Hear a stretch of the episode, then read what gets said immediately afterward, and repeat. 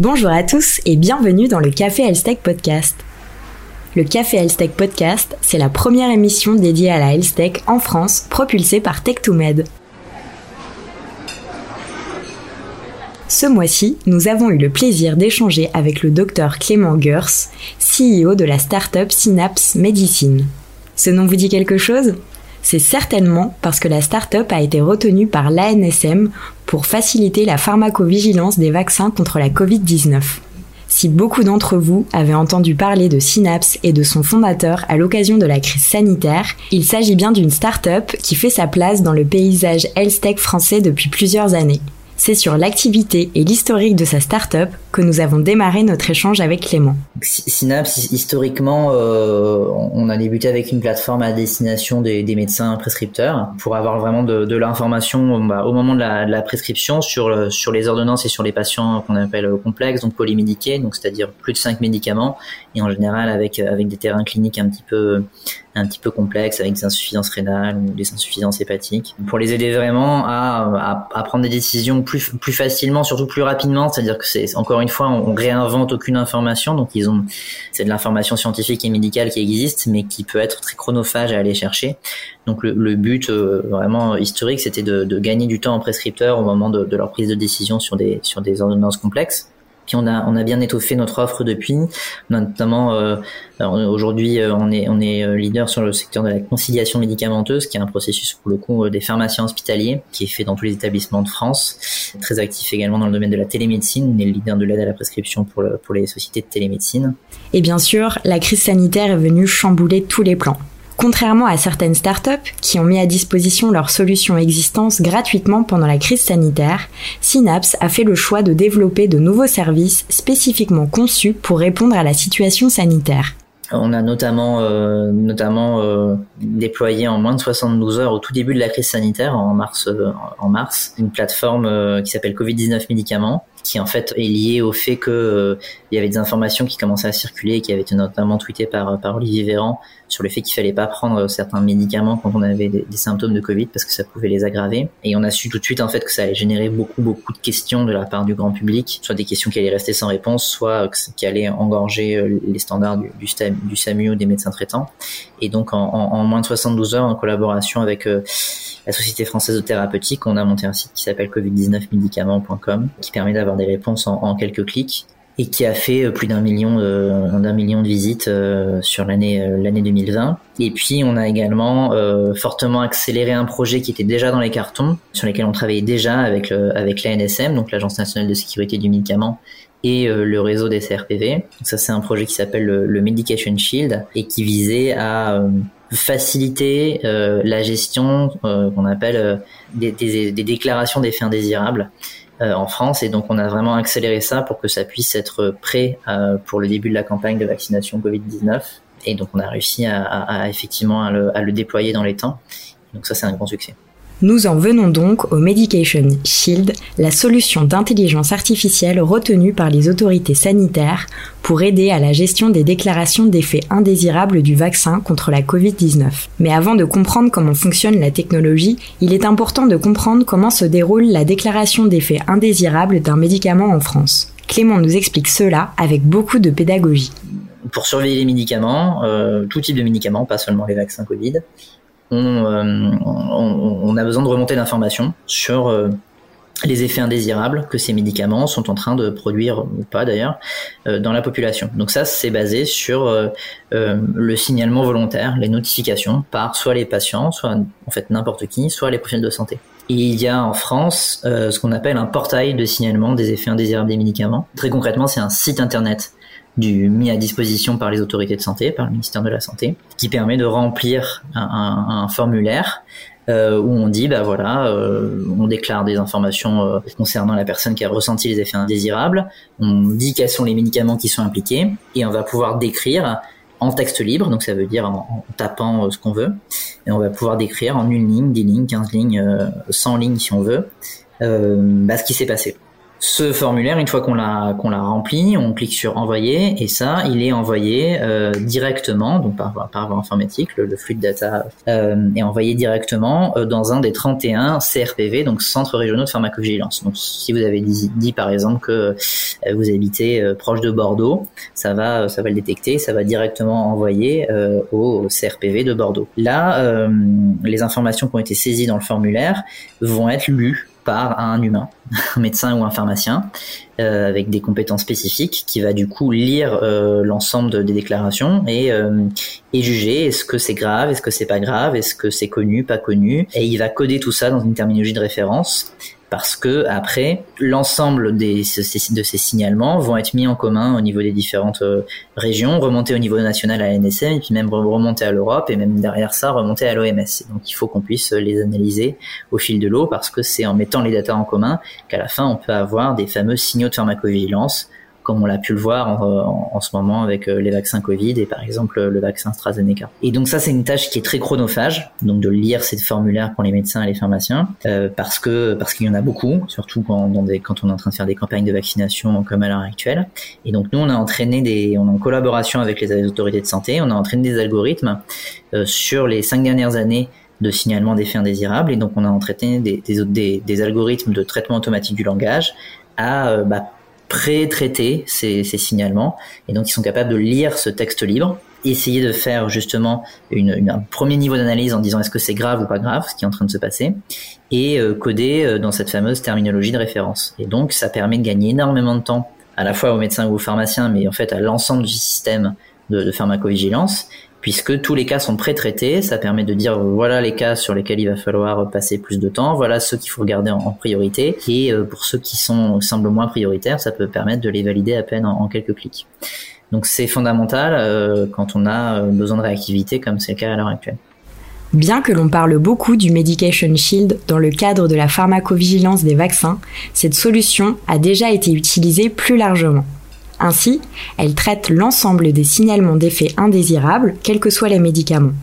Au regard de l'importance et de la sensibilité des données traitées, nous avons voulu interroger Clément sur la performance et la fiabilité des algorithmes développés par sa startup. Et il nous a répondu avec, encore une fois, beaucoup de pédagogie.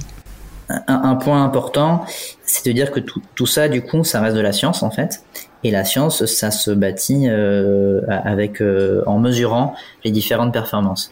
Donc par exemple, ce Medication Shield, il fait l'objet d'une publication euh, scientifique dans un journal de référence qui s'appelle Clinical Clinical Pharmacology, qui est la, meilleure revue de pharmacologie au monde. Qu'est-ce qu'on fait concrètement?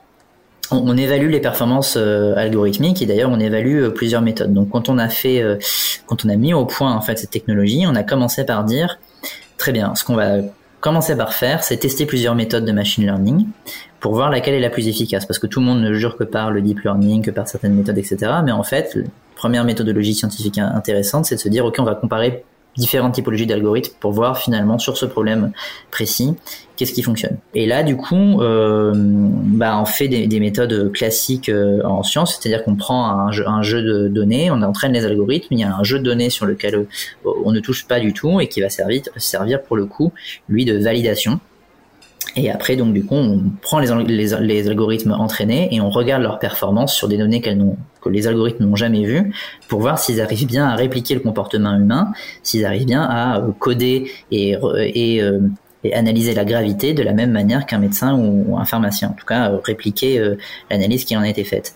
Et du coup, après, ça permet d'avoir des métriques de ce qu'on appelle de, de, F mesure et euh, d'air sous la courbe, en gros qui sont en tout cas euh, la façon dont on va aller mesurer les performances de, l'algorithme, en gros en fonction de, de ce qu'on appelle de, de sa sensibilité, de sa spécificité, en gros pour prendre des notions de santé publique. Et, euh, et, donc on a euh, des, des, un chiffre très précis, c'est-à-dire qu'après, par exemple, une aire sous la courbe, euh, ça évolue de 0 à 1, on veut se rapprocher de 1 le plus possible, et donc on peut améliorer les algorithmes, les entraîner et avoir une valeur précise qui va nous permettre de voir si on est en train d'avoir des méthodes, si on est en train d'avoir des meilleures performances. Donc ça, on l'a fait, on l'a fait en plusieurs temps. On a par exemple d'abord entraîné, entraîné les algorithmes sur les données du CRPV de Bordeaux, et après on les a évalués sur un autre CRPV, c'est-à-dire avec des données qu'ils n'avaient jamais vues, ou sur le CRPV de Marseille, c'est ce qu'on appelle une validation externe, c'est-à-dire qu'on évalue vraiment avec vraiment des jeux de données qui sont euh, relativement différents de, des données qui ont permis euh, aux algorithmes de s'entraîner. Et donc là, on avait déjà des très bons niveaux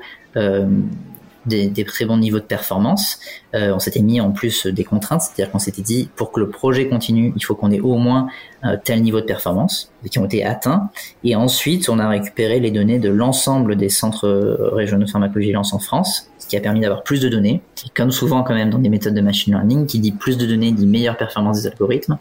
Et surtout, et ça j'insiste là-dessus, c'est pas juste plus de données, ça aide, mais on a vraiment aussi euh, eu un apport euh, méthodologique, c'est-à-dire que on a travaillé avec les médecins euh, et les pharmaciens et on a permis de se dire ok ben en fait il y a certaines données qui sont ce qu'on appelle biaisées, qui sont pas représentatives, on va les sortir, ça, et donc c'est vraiment en faisant travailler à la fois les data scientists et les profils de santé en commun que qu'on a permis vraiment d'améliorer d'améliorer fortement les, les, performances et aujourd'hui avec des algorithmes qui fonctionnent extrêmement bien qui qui ont vraiment des très bonnes performances.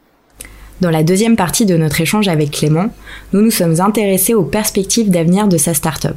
Avant la crise sanitaire, Clément révélait dans une interview ses projets de développement sur le marché américain. La conquête des États-Unis est-elle toujours au programme? Comment s'adapter aux spécificités de chaque système de santé? Clément se confie sur les projets et les enjeux de Synapse Médecine dans les prochains mois et les prochaines années. Donc Synapse, on a toujours, euh, on s'est toujours considéré comme une boîte globale certes euh, basé en France, mais adressant, adressant un marché, euh, un très large marché à l'international. Ce qui, n'est pas une mince affaire dans le domaine de la santé, ni dans le domaine du médicament. Dans le domaine de la santé déjà, parce que bah, les systèmes de santé sont tous différents entre les pays. déjà, en général, c'est toujours, euh, toujours plus compliqué que sur d'autres secteurs d'activité euh, qui pour le coup n'ont pas de différence entre les pays. Et puis dans le domaine du médicament en plus, puisque suivant les zones géographiques, c'est même suivant les pays, hein, c'est pas exactement les mêmes médicaments, ils sont pas utilisés de la même manière. Donc euh, il y a quand même des adaptations assez importantes à faire du fait qu'on qu'on ait quand même euh, nous euh, une plateforme technologique qui fasse un grand nombre de choses automatiquement et qu'on ait vraiment bâti les choses à partir de ça, on a été capable quand même de nous adapter relativement vite et aujourd'hui on est présent dans un nombre de pays, à savoir euh, l'Italie, l'Espagne, le Royaume-Uni, l'Allemagne, les États-Unis et le Japon. Donc ça c'est vraiment un succès puisqu'on a vraiment appuyé sur l'accélérateur, sur l'internationalisation et il y a maintenant on va dire 7 euh, à 8 mois et avec des, des, des, euh, des, résultats vraiment rapides sur les différents marchés dont je viens, dont je viens de parler. Surtout que euh, bah, y a un contexte de crise sanitaire, encore une fois. Donc ça, ça a quand même, ça a quand même eu des impacts. Nous, notamment côté côté US, où c'est vrai qu'à un moment donné où c'était très très compliqué côté US au niveau de la au niveau de la pandémie, et puis en plus avec l'incapacité totale d'y voyager, on a temporairement, on va dire, un peu plus privilégié l'Europe en termes en termes de moyens euh, euh, alloués pour des raisons assez euh, logistiques et assez assez pragmatiques. Mais mais ça a été ça a été du temporaire et aujourd'hui les, les États-Unis sont vraiment à nouveau une priorité et concentrent une grande partie de nos efforts.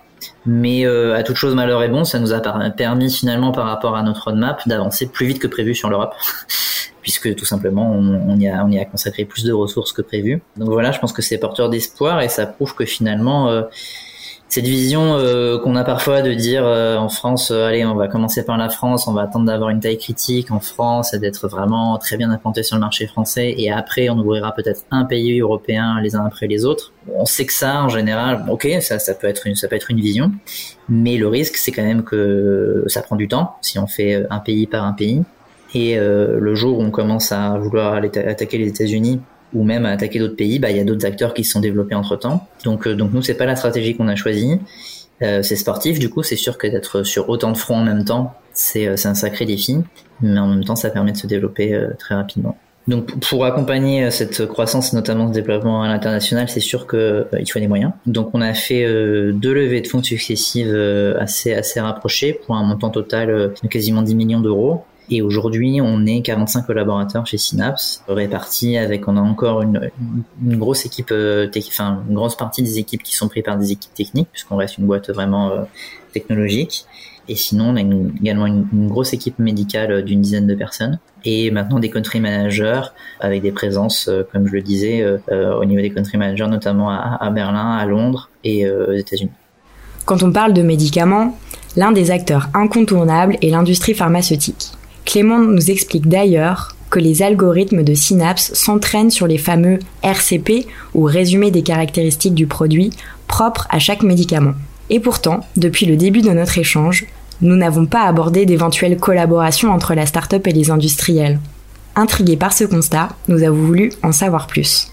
Dans un monde idéal, il y aurait une logique à ce qu'on ait euh, des relations fortes avec l'industrie pharmaceutique. Ceci étant, à l'heure actuelle, on ne travaille pas du tout. Euh, on a une totale indépendance vis-à-vis de l'industrie pharmaceutique. On ne travaille pas du tout avec les, différents acteurs parce que parce que euh, bah, il y a quand même effectivement euh, un contexte particulier et qui, est, et, nous c'est très important pour nous de conserver la confiance de nos médecins, de nos pharmaciens, des institutions publiques avec lesquelles on travaille. Et donc on a fait le choix de l'indépendance qu'on assume euh, parfaitement, qui permet effectivement de dire que voilà, euh, l'ensemble des informations qu'on présente dans Synapse, tout ce qu'on fait, n'est jamais du coup euh, guidé de près ou de loin par des considérations économiques du fait d'éventuels liens d'intérêt qu'on aurait avec l'industrie, puisqu'on n'a pas de lien d'intérêt avec l'industrie pharmaceutique.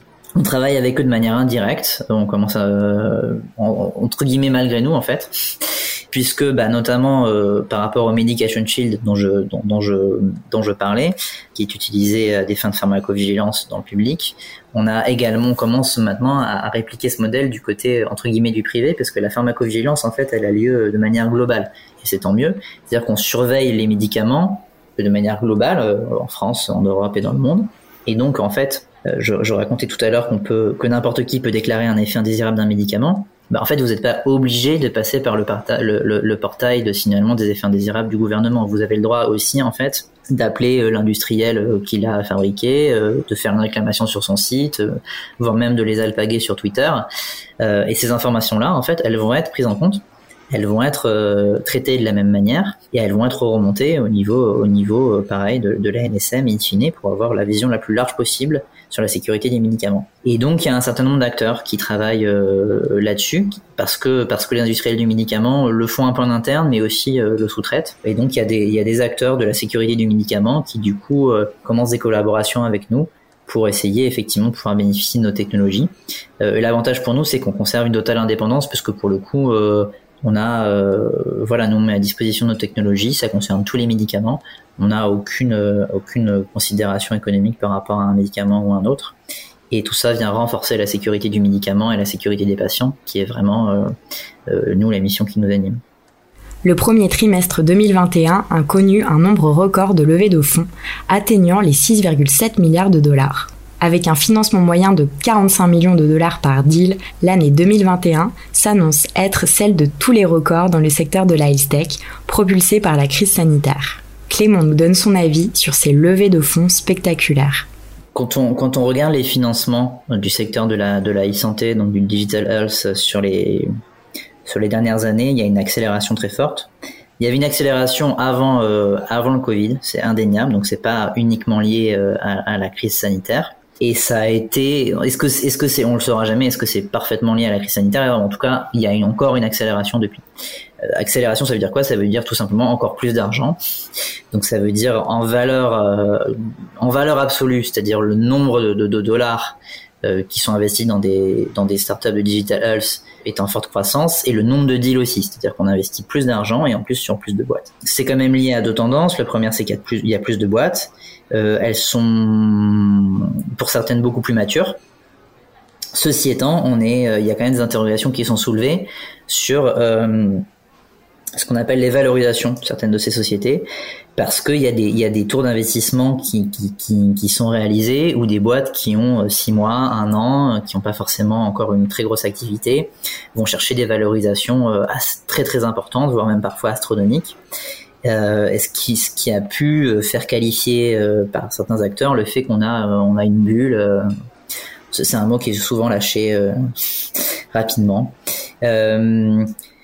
Moi, ma vision des choses, c'est que de toute façon, en fait, c'est pas que dans le digital c'est-à-dire que quand même cette tendance de fond, elle est sur la tech en général que ça fait quand même des années qu'on parle de bulles, mais qu'en fait les, capitalisations boursières des acteurs de la tech et les capitalisations boursières et les différentes introductions en bourse bah, se passent bien, ce qui prouve qu'en fait on n'est pas sur une bulle parce que derrière ça suit et derrière en fait la, la valeur est vraiment créée.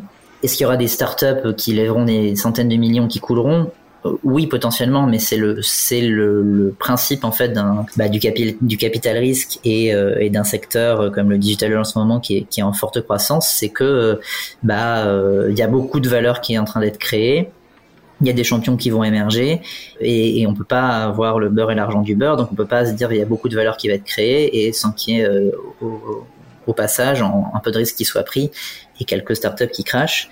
En tout cas, pour l'instant, les premiers éléments, c'est que euh, il y a également quand même beaucoup d'acquisitions et beaucoup de beaucoup de fusions, etc. Et que donc finalement, euh, l'argent circule et que les, les grosses valorisations qui sont qui sont qui sont en train d'être cherchées par les acteurs trouve une, légitimité euh, de temps en temps. Donc, euh, donc voilà, moi je pense que finalement euh, c'est plutôt une bonne chose pour fine les patients parce que ça veut dire quand même plus d'argent dans le secteur de la santé, du digital us pour construire des meilleurs produits. Donc ça c'est indubitablement une bonne chose et que on est encore beaucoup trop tôt pour qualifier ça d'une bulle et qu'on peut voir comment les choses vont se passer. Mais anticiper le fait qu'il va y avoir une grosse demande pour des produits de santé et pour euh, des solutions digital dans les prochaines années, euh, vu la crise sanitaire qu'on vient, vient de vivre, euh, c'est pas, c'est pas, ça me semble pas déconnant.